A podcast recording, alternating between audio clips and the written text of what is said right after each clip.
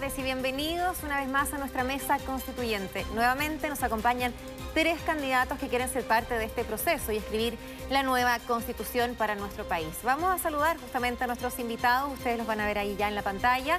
Estamos con María Luisa Cordero, candidata por el Distrito 12, independiente con cupo de la UDI en la lista de Vamos por Chile. ¿Cómo está?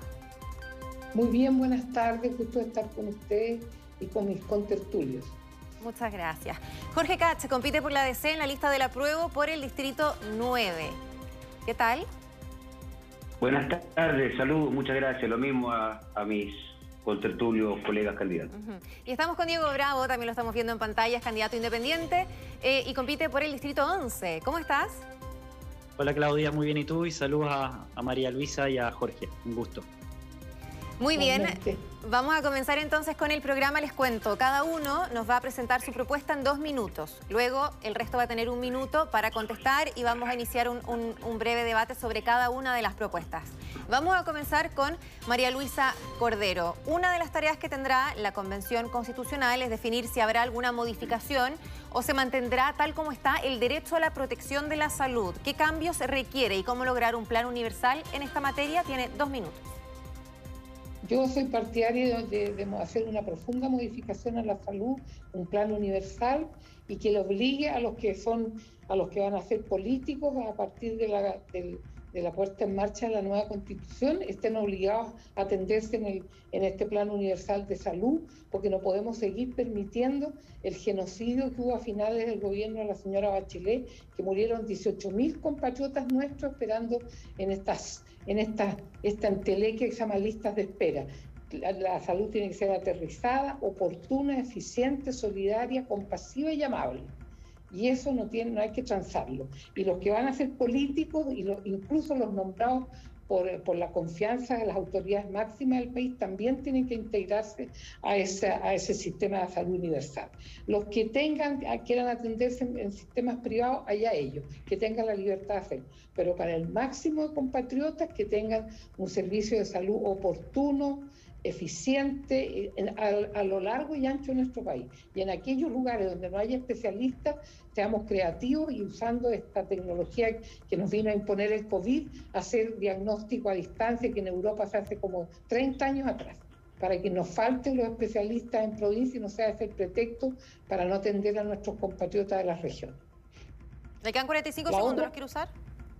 La otra cosa que quiero un plan, el, tema del agua me preocupa, pero hoy día me llegó un tirón de oreja a mi Instagram, que parece que me, retaron que yo no era muy experta, pero que ojalá sepamos aprovechar los recursos hídricos abundantes que tenemos en Chile. Yo di una, una charla, o sea, una conversación con la gente de Osorno, de la radio Sago, y, Sergio Wheeler, que es el candidato a constituyente por el distrito 25, me comentó que él tiene ya estudiado el tema de cómo el aprovechamiento hídrico que se pierde en la décima región, porque el, río Maullín que drena el lago Yanquihue se va al, mar y se pierde esa agua y, en la décima región hay, hay, que hacer un plan que todos, todos, todos marchemos a que la gente reciba el agua pura y los que quieran venir a hacer emprendimientos mineros tengan la gentileza de sacar agua del mar. Bien, muchas gracias. se cumplieron los. un plan habitacional como la gente. después lo vamos a poder seguir conversando porque ahora se cumplieron sus dos minutos y le vamos a dar la palabra a Jorge Cash, que va a tener 60 segundos para comentar la propuesta de María Luisa. Jorge. Perdón, ¿me tengo que referir a la propuesta de María Luisa o a la mía? Sí, no. Va, tienes un minuto para comentar la propuesta de María Luisa. No, no, no, no. Me parece que es una mirada respetable lo que propone María Luisa. Eh, la verdad que preferiría darle mi respuesta. No sé si, si mejor démosle un minuto más a la María Luisa para que complemente la suya. Vamos a... No, no, no, no me voy a hacer cargo del programa una, una candidata que tiene una mirada legítima. No la voy a comentar ni para bien ni para mal. Quisiera hablar de mi, de mi propuesta. Sí, pero mm, quería saber cuál es cuál es su opinión también respecto al tema de la salud en la nueva constitución. Hay muchos constituyentes que... Mi opinión, perfecto. Mi opinión Perfecto. Mi opinión es que nosotros, el tema de la salud es un tema que no podemos disociarlo desafortunadamente del resto de los dramas sociales y por lo tanto, para, para aspirar a, la, las metas que, que, que posa la, doctora y otras también, ¿no es cierto?, que yo creo que todos coincidimos, primero tiene que haber un tremendo esfuerzo, no de coyuntura, sino de largo plazo. Tenemos que distinguir entre lo que es la urgencia del país en materia de salud lo que está lo que está ocurriendo hoy día con la pandemia, que ha dejado en evidencia lo que la doctora también denomina con, palabras que yo eh, tiendo a compartir, ¿no es cierto? Es una cuestión, eh, no sé si genocidio, pero pero eh, cerca, ¿no? Y, y, y, para eso, y para eso, lo primero es distinguir entre el esfuerzo de, urgencia, que yo sí creo que donde el empresariado de Chile debe jugar un rol importante, muy importante, y luego ver cómo nosotros somos capaces de avanzar hacia un sistema nacional eh, público garantizado de salud, como por ejemplo el sistema inglés, que si bien hoy día presenta ciertas falencias, responde a un esfuerzo nacional de la ciudadanía y de la empresa en orden a financiar lo que corresponde que uno quiere que sea gratuito, de calidad y excelencia, eso no se financia solo. Entonces, yo creo que el primer esfuerzo es distinguir la urgencia a largo plazo y segundo, cómo eso se financia para hoy día y también como para los 30, 40 año que viene. Bien, muchas gracias. muchas gracias, Jorge. Diego, eh, no sé si tú quieres comentar, ¿no? También la propuesta de María Luisa Cordero, tomando en cuenta que estamos en formato de debate y tú también tienes 60 segundos justamente para, para comentarnos qué te parece, si hay algo que no estás de acuerdo o qué le agregarías también a la propuesta de María Luisa. Tienes un minuto. Gracias, Claudia. Sí, complementando con lo que decía Jorge y María Luisa, creo que hoy día como sociedad debemos romper paradigmas y darle foco a la prevención en temas de salud. Hoy el deterioro de la salud mental está determinado por distintos temas como es el estrés, la ansiedad, los estigmas, los juicios. Y hoy que estamos pensando en la elaboración de una nueva constitución, eh, creo que debemos eh, otorgar el, derecho fundamental eh, al acceso a, la salud, pero además reconocer las distintas dimensiones que tiene esta, más allá del cuerpo físico, sino ah, también el tema de la salud mental, emocional, que son de igual importancia. Y creo que el reconocimiento que más adelante debería tener consecuencias legales. Hoy en día vivimos una pandemia de salud mental eh, que muchas veces asocia, eh, asociamos a la salud a la ausencia de enfermedad. Y debemos romper estos paradigmas y hablar de un tema de salud integral que conlleva distintos derechos fundamentales, que tiene que ver el cuidado del medio ambiente, que conlleva también el tema del derecho alimentario, que conlleva también el tema del deporte. Entonces, creo que debemos empezar a reflexionar también y profundizar toda esta temática que tiene que ver con un tema de salud integral. Hoy uno de los grandes desafíos de la política pública es poder mejorar el acceso al derecho a la salud mental y que el Estado, en colaboración con el mundo privado, puedan proveer con una ayuda real y oportuna. Mm. Hoy la salud mental es uno de los mayores problemas en, el mundo actual y que se ha agudizado con la pandemia y que impacta a la actividad social, a las interacciones, a los comportamientos en, distintos niveles hoy el distanciamiento social y también la incertidumbre social, la enfermedad en sí, nos, llega, nos lleva a llegar temas de ansiedad, depresión eh, y, crisis en la salud mental. Entonces es un tema muy importante donde debemos apuntar al, al acceso a la salud, a la salud y además reconocer las distintas dimensiones ya entramos, de la salud mental. Ya entramos en el, en el, en el debate abierto eh, y le quería preguntar, María Luisa, ¿qué recoge de las intervenciones de Diego y de Jorge respecto a su propia yo las propuesta? encuentro muy lúcidas y muy enriquecedoras, porque uno, yo tengo una, una mirada a lo mejor un poquito más pequeña, más estrecha, soy una mujer mayor, vengo de, vengo de, soy del siglo XX y creo que ellos enriquecen con sus aportes, eh, una mirada mucho más, más eficiente, más cercana y más aterrizada. Claro que yo me temo que aquí en Chile, con la burocracia horrenda que tenemos, uno puede escribir cosas muy bonitas en la Constitución, pero de repente el factor humano, como diría Graham Greene, no, no, no da el ancho. Y, la, y hay lindas cosas escritas en, en, los mamotretos que hay en los ministerios correspondientes, el Ministerio de Salud impresionante, la cantidad de libros que hay de cómo se tienen que hacer las cosas y a la hora los clubes nos hacen bien. Sí. Jorge, te quiero preguntar a ti, ¿cómo, cómo plasmar en la Constitución algo que, ya existe, que es, por ejemplo, el derecho eh, a la salud. Pero, pero, y nosotros podemos elegir, por ejemplo, nuestro sistema de salud. Pero no sé si eso significa una, una, real libertad, porque hay una diferencia tremenda entre el sistema de salud público y el sistema de salud privado. Eh, estamos hablando de meses, por ejemplo, de listas de espera, ¿cierto? O para cirugías o incluso para recibir algún tipo de tratamiento, diagnóstico. ¿Cómo se puede llevar a la Constitución que se aplique en realidad nuestro derecho a elegir, pero elegir bien y una salud digna y que cumpla? No, primero, felicitar tu, tu, pregunta, porque creo que está precisamente planteada en los términos en que el debate está, eh, y que no solamente abarca el tema de la salud, pero te lo respondo desde la salud, ¿no? En lo que hizo Pinochet en su constitución, porque se me cayó, se me cayó mi, mi, audífono, perdón. Lo que hizo Pinochet en la constitución fue hacer un, un, truco, digamos, ¿no? El, truco de Pinochet fue, eh, y, y uno podrá calificarlo ¿no es cierto?, más de mayor o menos responsabilidad fiscal, lo que hizo fue garantizar eh, el acceso, pero no la prestación efectiva de la garantía. Es, es, es, una cuestión semántica, pero que tiene un efecto y que ha tenido un impacto social en Chile eh, que es evidente en los últimos 30 años. ¿Y cuál ha sido el efecto? En el fondo es, es, lo, que, es lo que Guzmán denominó siempre los grupos intermedios, eso, que es una franja entre, entre el Estado, eh, la, base social y un grupo que, en, opinión de, de, Guzmán, debía, ¿no es cierto?, conducirse con determinados fines específicos, ciertas garantías y cierta incluso inmunidad y eh, intangibilidad desde el punto de vista de la interferencia de otros sectores y en particular del Estado. Y en ese sentido lo que se hizo fue eh, otorgar al sector privado un rol importante, que sigue siendo muy importante y creo que debe ser parte fundamental del progreso de Chile para lo que viene, pero creo que hay que regularlo y limitarlo. Entonces, tu pregunta es muy buena porque en el fondo va nuevamente al financiamiento, va a desde dónde nosotros hacemos posible de que lo que hoy día está transformado en una consigna, porque tampoco hay educación, porque también le hemos sacado la educación cívica a los niños, porque tampoco hay formación, no hay historia. Entonces, muy importante para los efectos de abordar el debate, tu pregunta la felicito de nuevo, porque el derecho a la vivienda, el derecho a la salud, el derecho para todo lo que entendemos como es un derecho social, inmanente, casi consustancial a la naturaleza humana, uno debería entender que eso, ¿no es cierto?, debiera ser un derecho por el solo hecho de ser persona. Claro. Ahora eso hay que financiarlo, ¿no? Y ahí creo yo, termino con esto, decirte que ahí nuevamente hay un esfuerzo nacional de largo aliento, porque eso hay que financiarlo. Yo hoy día, perdona, ayer, no sé si tengo cinco segundos, me preguntaba sobre el derecho a la vivienda en un comité en Conchalí, conversando con, una, con, unos, con unos vecinos, y me decían, esto no es vivienda, y me mostraban sus casas. Entonces, claro, luego vamos, ¿vivienda qué? ¿Vivienda digna? ¿Qué es lo que es digna?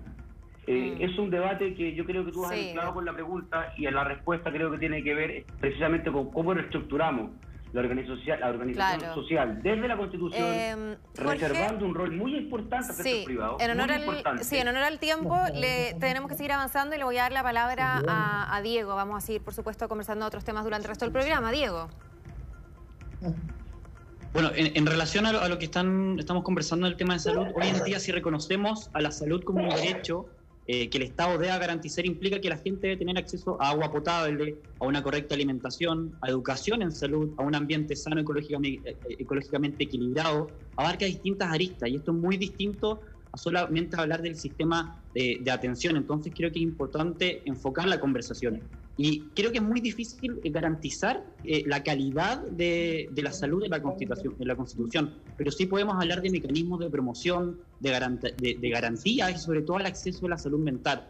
Eh, establecer estos mecanismos que, que mejoren eh, la disponibilidad de servicios, que mejoren la accesibilidad financiera y geográfica, que puedan proveer servicios aceptables y, de calidad adecuada. Y otra cosa importante creo que es el rol eh, del Estado como rector, como pasa hoy en día, que lo que está haciendo en este estado de excepción constitucional, donde puede mover a ambos subsistemas, tanto el público como el privado, en temas de, de, las prestaciones públicas. Entonces esto creo que debiésemos incluirlo hoy en día, más allá de la excepción constitucional que existe hoy en día, a que sea algo eh, eh, que esté general a lo largo del tiempo. Bien. Diego, nos vamos a quedar contigo para pasar a otro tema que es tu propuesta, porque tú nos planteas que el cambio climático es una realidad y que tenemos que enfrentarlo con las medidas adecuadas. En el tiempo nos hemos dado cuenta que sus efectos han quedado relegados a una problemática de segundo orden, asociada más bien a una manifestación global. ¿Es la nueva constitución una oportunidad para enfrentar de mejor forma esta materia? Tienes dos minutos.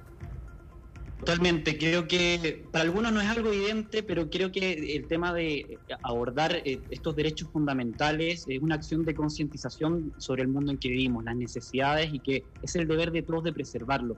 Hoy día vivimos una crisis ambiental sin precedentes y esto debe ser abordado con, suma urgencia en la nueva constitución y es deber del Estado, de la ciudadanía, proteger la naturaleza y, en ese sentido reconocer a la naturaleza por su valor intrínseco creo que debiésemos profundizar en el, derecho que existe hoy en día por un ambiente sano y ecológicamente equilibrado, entendiendo que la, la naturaleza y la biodiversidad se encuentran en la base del bienestar de las personas. Esto está muy relacionado con el tema de, nuestra salud.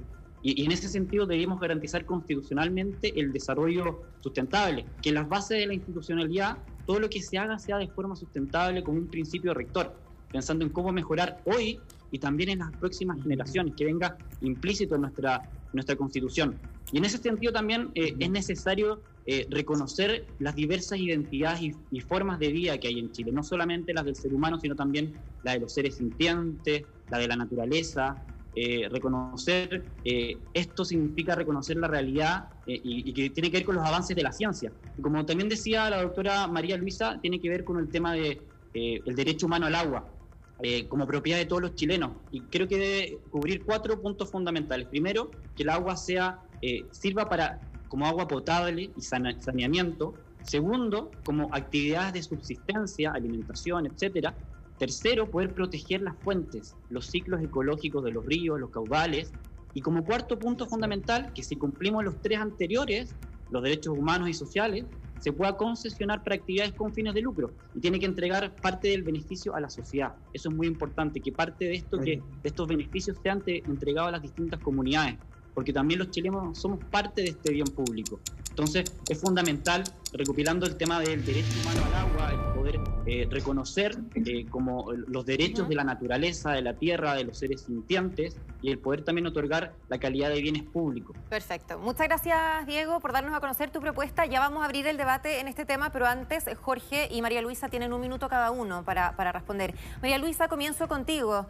Eh, ¿Te parece que hay que garantizar el desarrollo sustentable en la Constitución? Yo creo que es, primordial. Nosotros hemos destrozado nuestra, lo, que nos rodea, somos los principales destructores de la naturaleza y la naturaleza de tanto en tanto nos pasa la cuenta. De modo que lo que dijo Diego a mí me parece que no me lo vaya a tomar a mal, pero me parece como una cuestión elemental partir de ahí.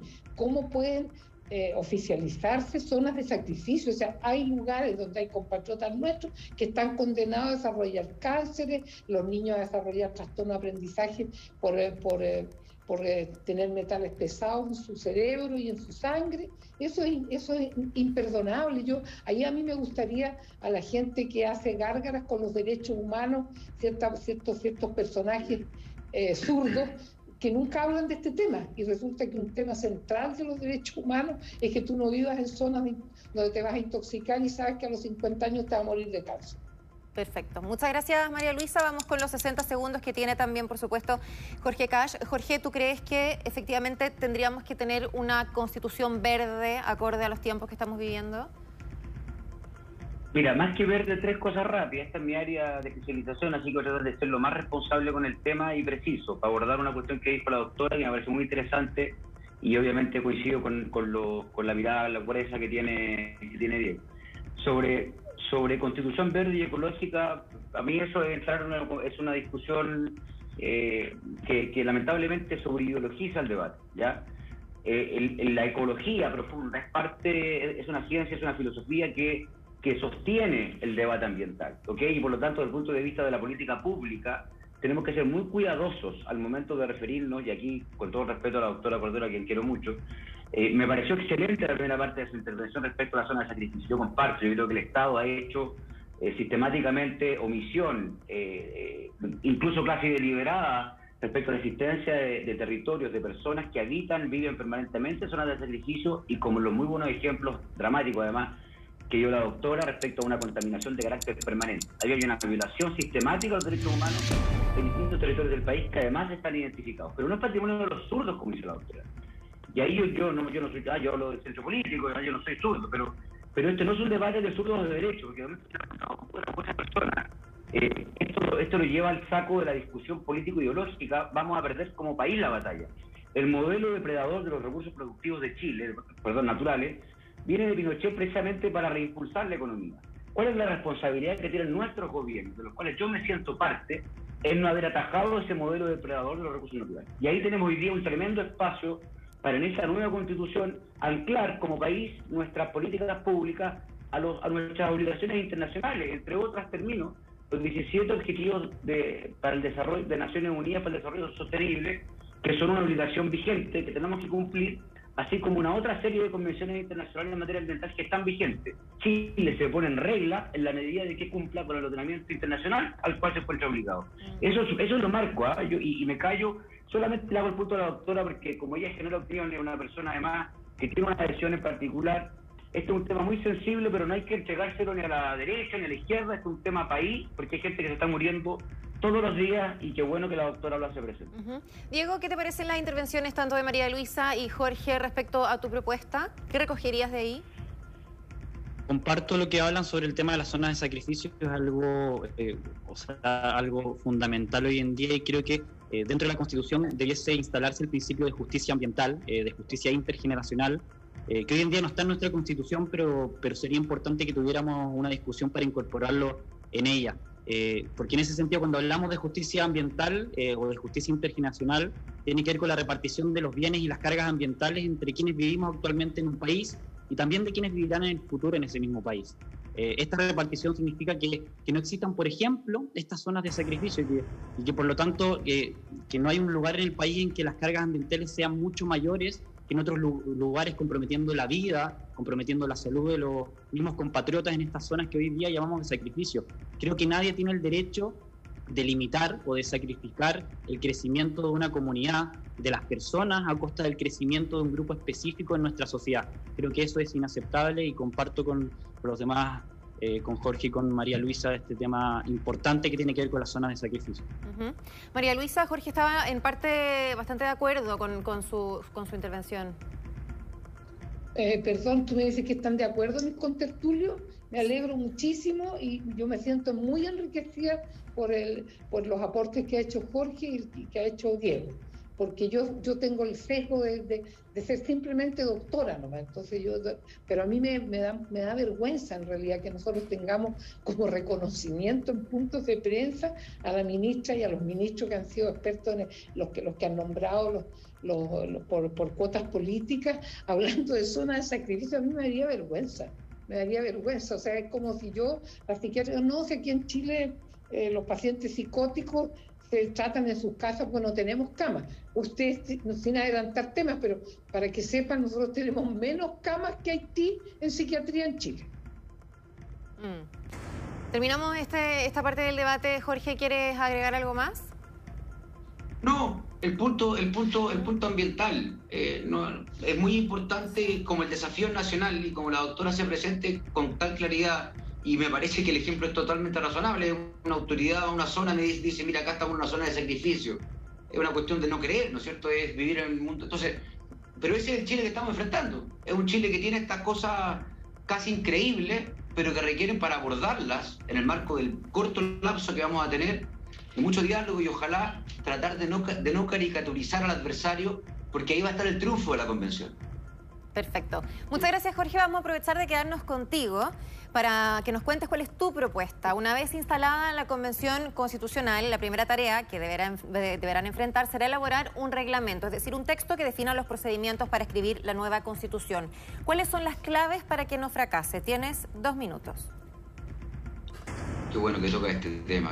Felicito al programa por la de verdad, no puedo Pasa que, mira, el tema, a ver, nosotros tenemos esto muy rápido, tenemos nosotros constitucionalmente la reforma que, se origina a partir del acuerdo famoso de la paz, que de la paz tuvo pocaso, digamos, ¿ah? pero bueno, es el acuerdo que hay y que se tuvo una traducción en la constitución. Ese, ese, esa reforma nos da a nosotros como futuros convencionales nueve meses para proponer un texto, ¿no? Máximo dos, más prorrogable, perdón, por tres meses, máximo doce meses. Lo que, la, lo, que la Constitución dispone sobre este punto es, de no existir una propuesta de texto, la Constitución, perdón, eh, sí, se disuelve en el acto de pleno derecho, como se dice la, eh, la Convención, y sigue rigiendo la Constitución eh, de 1980. ¿ah? Por lo tanto, tenemos los, el siguiente, la siguiente dificultad, le explico en 30 segundos porque es extraordinariamente relevante. Vamos a tener que discutir primero en un ambiente de soberanía que se va a instalar, va a ser una convención que va a tener aires de soberanía, que va a entender, va a entender, ¿no es cierto?, perfilarse como una institucionalidad, como un órgano que probablemente ante el resto de los poderes que va a estar más debilitado, especialmente el Congreso, con un presidente que no vamos a saber de dónde viene, pero no va a agarrar el país, digamos, en buenas condiciones, vamos a tener probablemente una constituyente que se va, va a tomar muy en serio el tema de la soberanía. ¿Qué va a pasar ahí entonces? Que los 155 convencionales van a tener que sacar aprobar un reglamento de cómo funcionan, cómo funcionamos, en el menor tiempo posible. Comisiones, qué preside, votaciones, etcétera. Yo trabajé en el Congreso casi ocho años, fui asesor legislativo de la senadora Soledad Alvear, a quien le tengo mucho cariño, mucho aprecio, lamento que no haya sido candidata, eh, fui fiscal de Ministerio del Medio Ambiente, ocho años trabajando en leyes. Créanme que es extraordinariamente difícil sacar eh, un reglamento en corto tiempo de autofuncionamiento. Más difícil aún, y esto, es el tema que yo no, quiero instalar como una preocupación de orden nacional, sino que preocupémonos de esto cuando, cuando esto se constituya, que es que en nueve meses, suponiendo que les destinamos dos o tres meses al reglamento, yo veo que es muy que podamos sacar un nuevo texto de constitucional en ocho o nueve meses. Hay proyectos de ley hoy día, el Código de Agua, que lo citó también la doctora, el agua. La reforma al Código de Agua lleva discutiéndose 10 años en Chile. Entonces, y así muchos proyectos de ley de orden ambiental que promedian 10, 12, 15 años. Jorge, vamos, queremos, seguir conociendo tu, propuesta justamente y, poder analizarla eh, más adelante cuando se abra el debate, porque ahora le vamos a dar la palabra a María Luisa Cordero, que tiene un minuto para, para comentarnos. Eh, bueno, tú, tú también me imagino que conoces, ¿no? Que van a tener que realizar este reglamento, que van a estar un poco contrarreloj y que nos decía, Jorge, es posible que, que no alcance el plazo, estos ocho o nueve meses para poder tener el texto listo. Yo, yo creo que las personas que van a ser elegidas tienen, tienen que, ir con una marca en la frente, que tienen que ser ágiles, eh, eh, eh, cooperativos. Yo encuentro todo, encuentro muy sabia las palabras de, mis compañeros de tertulia, porque no hay que hacer caricatura. Yo, yo, si soy elegida, voy a tener que hacer un curso para no, para no sacar mi beta irónica y, yo creo, sinceramente, que hay que usar ese tiempo que está asignado, habrá que trabajar las horas que sean necesarias y ponerle todo el, empeño posible de llegar a acuerdo lo más rápido, porque ese, ese reglamento va a permitir que lo otro fluya con más facilidad. Bien, muchas gracias María Luisa. Vamos a darle la palabra también eh, a, Diego para que tú nos comentes qué te parece primero lo que expone Jorge y que tiene que ver con el mecanismo también y que, es, bien, y que es bien relevante. Sí, creo que es muy importante porque todo este proceso de diseño y elaboración del reglamento interno eh, va a fortalecer también la legitimidad del proceso de reacción de esta nueva constitución. Eh, por otro lado, creo que tampoco es posible reglamentar y anticipar todos los aspectos y desafíos que puedan surgir durante el proceso de redacción. De hecho, creo que un buen reglamento es uno que incluya reglas claras y sencillas para, facilitar también la participación de todos los integrantes de la convención. Eh, creo que se debiese redactar un reglamento que sea explícito, pero a la vez flexible y que permita a la convención adaptarse a las distintas necesidades y circunstancias que vayan surgiendo en el proceso. Otra cosa es incluir mecanismos o procedimientos que, que permitan resolver posibles situaciones de falta de acuerdo.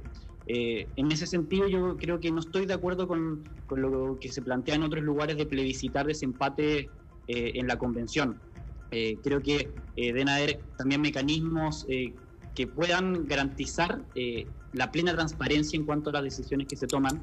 Eh, deben existir ciertas prohibiciones de modo a explicitar que ciertos determinados conflictos de interés, eh, ciertos constituyentes no puedan estar ahí en, distintas mesas y, sobre todo algo que me importa mucho es acercar a las personas al proceso constituyente, que sea inclusivo, que sea participativo, donde podamos tener definir un, procedimiento expedito y, amigable, para que la ciudadanía también pueda realizar una propuesta ante la convención. Entonces creo que nosotros también tenemos la responsabilidad, no solo la convención, mm. sino también toda la, nación de, de participar en este proceso.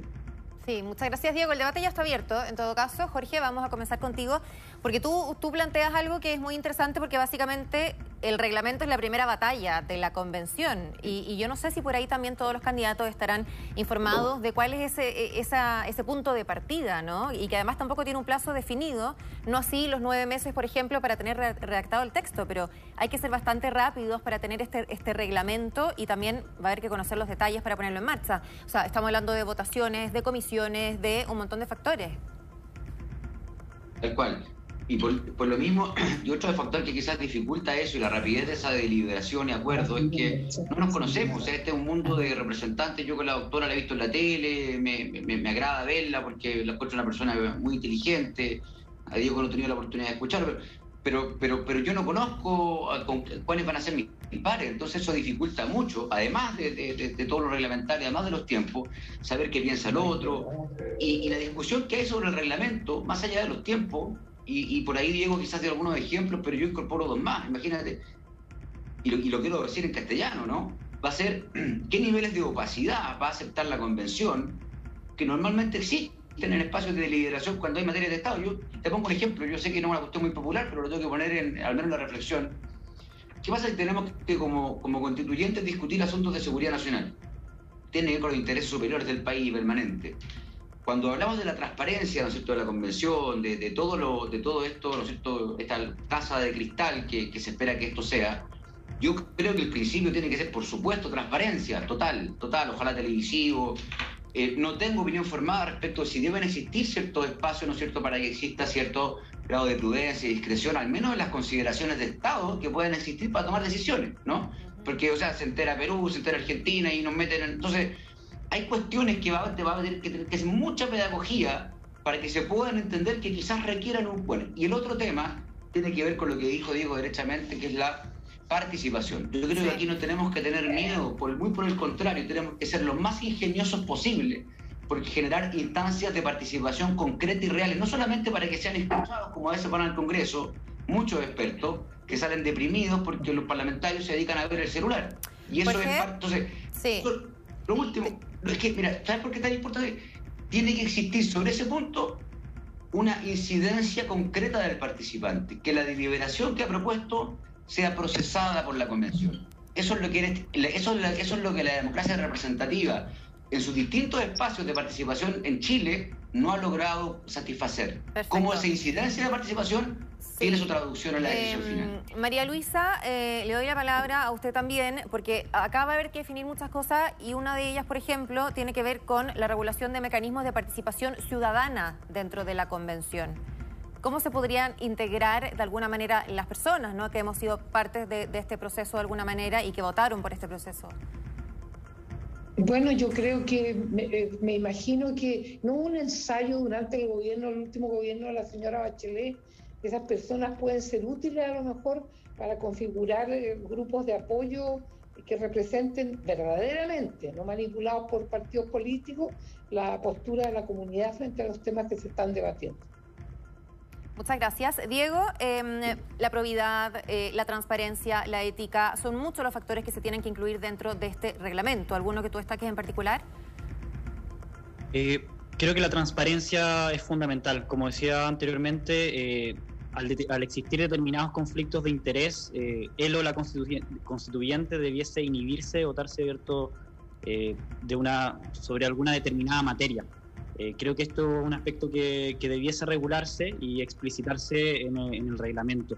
Y en cuanto a lo que hablaba Jorge, que creo que es muy importante eh, la, incidencia concreta de participación.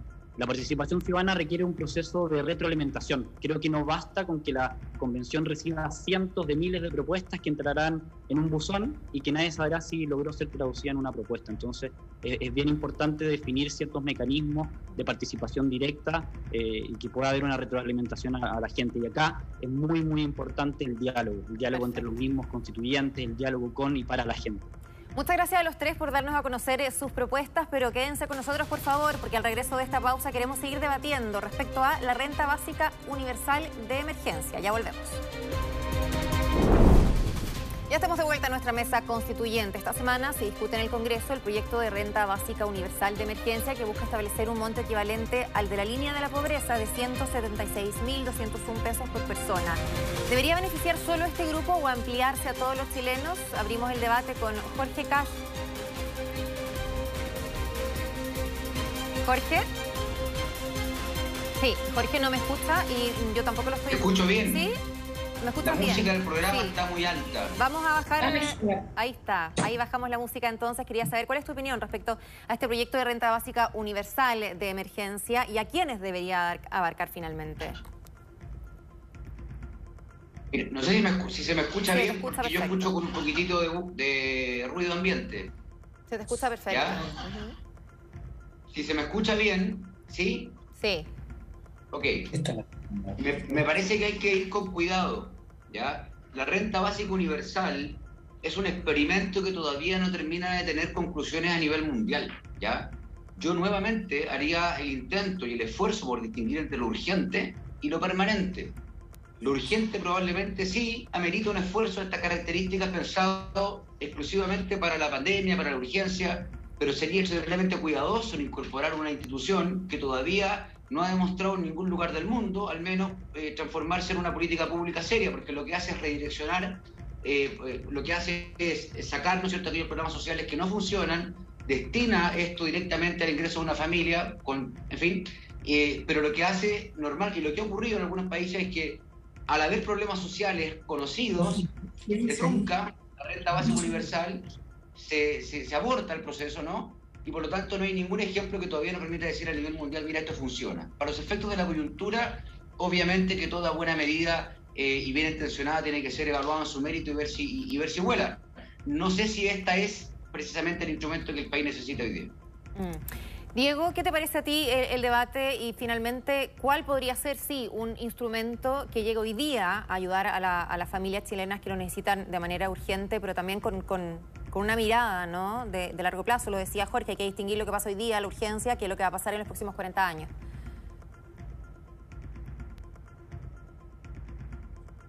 Sí, concuerdo ahí con Jorge que, este es un tema complicado debido al presupuesto. Creo que hablando en temas de urgencia, eh, en mi opinión es más necesario que se aumenten las transferencias directas eh, y a largo plazo propuestas vinculadas a la disminución o al retorno del IVA. Eh, sería ideal que, el Estado pueda cubrir un gasto como este, pero dadas las circunstancias y lo elevado del monto es algo sumamente eh, complejo. Igual eh, creo que es momento también de discutirlo, porque la, pandemia ha, evidenciado la fragilidad financiera de gran parte de la sociedad. tanto el comercio ambulante, la construcción, el empleo informal sobre todo, eh, porque por lo general los trabajadores informales no tienen muchas garantías que los puedan proteger, ni tampoco un salario estable para resistir estos momentos de cuarentena. Entonces es importante que podamos preguntarnos hasta qué punto se va a financiar esta renta universal eh, con el ahorro fiscal, eh, ya sea que si vamos a eliminar ciertos programas o servicios vigentes hoy, pero creo que algo también muy importante, eh, también a mediano y largo plazo, debe ser el incentivar el ahorro y alfabetizar financieramente también a toda la, toda la comunidad. Eh, debiésemos hacernos también preguntarnos cuál es el rol de nosotros como miembros de una sociedad. Pero yendo al tema concreto, creo que es un tema eh, complicado debido al presupuesto y creo que hoy en día es, es necesario poder ir a propuestas que aumenten las transferencias directas hacia el bolsillo de las personas. Muchas gracias. Em, un IFE 3.0 o finalmente esta renta básica universal, María Luisa? Yo no soy economista, le cedo mi, tiempo, no tengo la más, soy de, una transparencia patológica, incompatible a lo mejor con lo que se exige de un candidato constituyente, pero yo no soy, no, me gusta estafar a nadie, los encuentros, le doy gracias a Dios haber estado con estos contertulios, he aprendido muchísimo, pero yo de, lo que, de lo que concuerdo plenamente con lo que dijo Jorge, a mí me huele mal este cuento y una de las cosas que digo yo como dueña de casa, que nosotros en Chile no tenemos catastro, las municipalidades se preocupan de otras cosas, no tenemos catastro de cuántos ancianos solos, cuántos pacientes con locura, con trastornos mentales hay en cada, en cada población, en cada municipio porque habría que saber a quién le vamos a entregar bonos, no es, no es a la chuña, por así decirlo.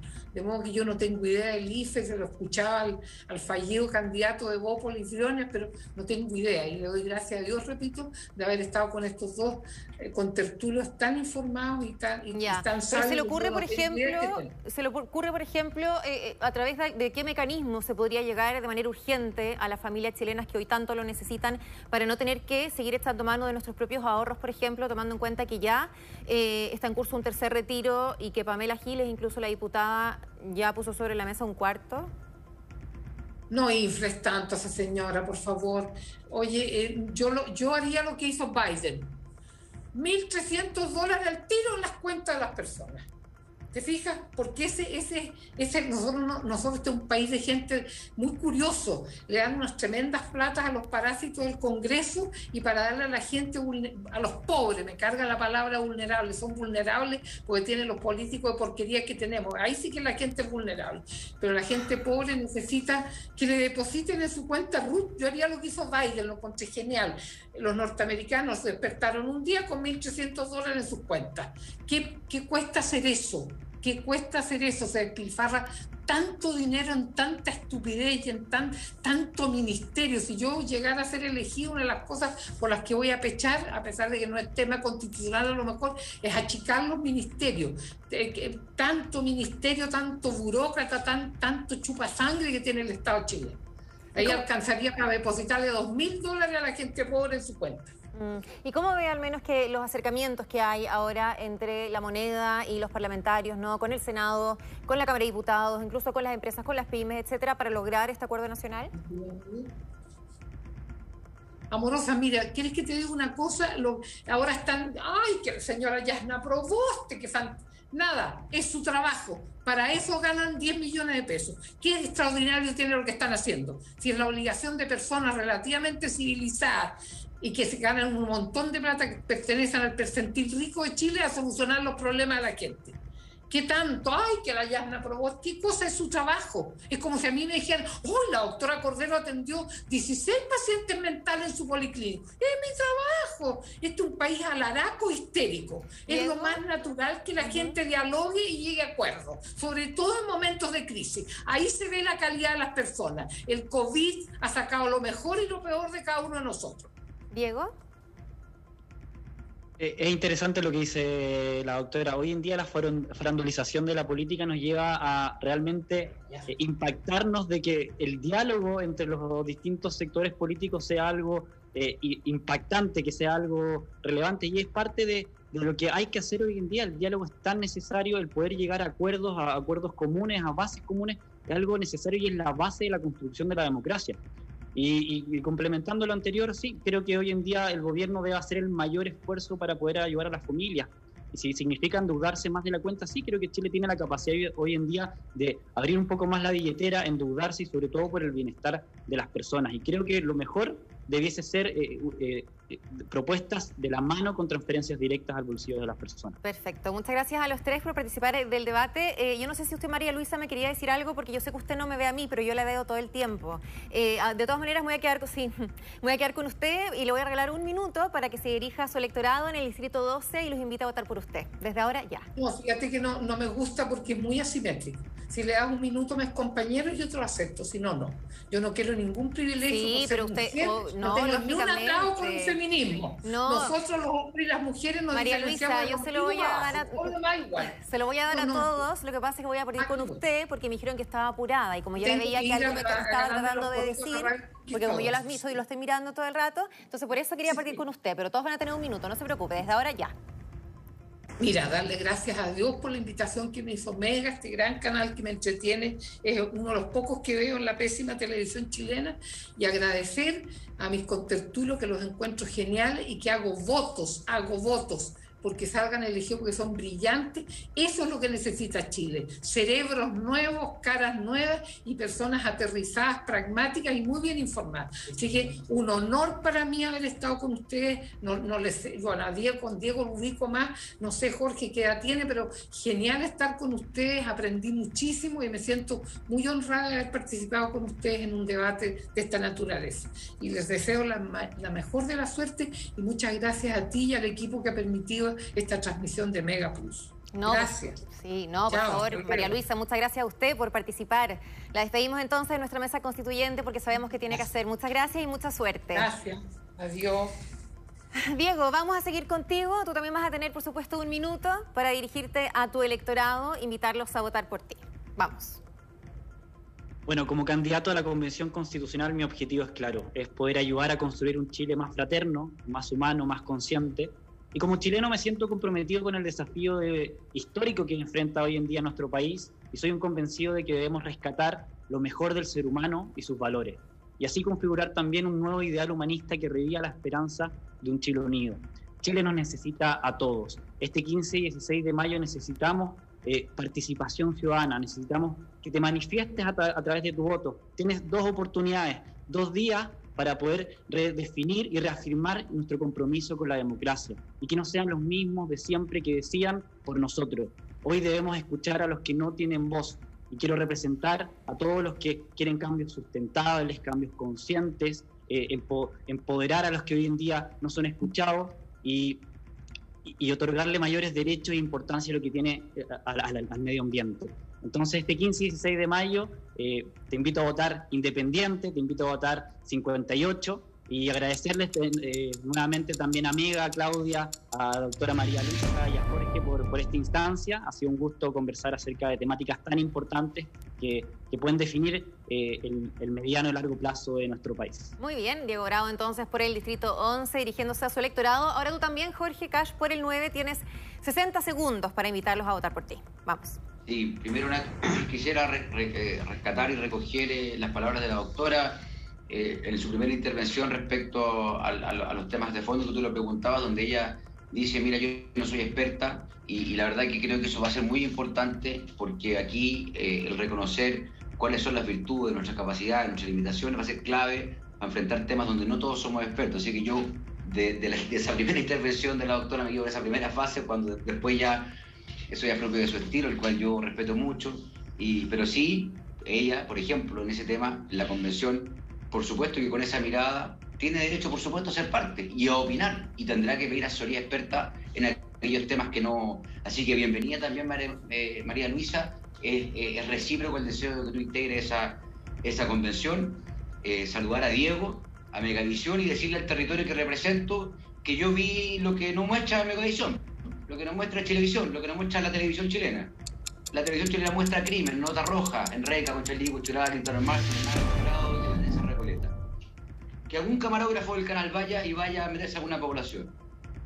Tómese un minuto, vayan a ver Renca y se van a explicar qué pasó el 8 de octubre del año pasado, de 2019. Bien, muchas Yo me comprometo con, eso, con, con, mi, con mis representantes, con la comunidad, a hacer todavía más visible la Constitución la violación también a los derechos humanos que no solamente ocurre en materia ambiental, sino en particular en el distrito. Está absolutamente abandonado por el Estado. Sí, se nos acaba el tiempo lamentablemente te quiero dar las gracias Jorge Cash por el distrito 9 y también por supuesto a ti Diego Bravo por el distrito 11 por participar con nosotros en esta mesa constituyente. Recuerden que el debate queda en nuestras redes sociales, así que ahí también ustedes lo pueden eh, reutilizar para las propias. Que les vaya muy bien y suerte en este proceso.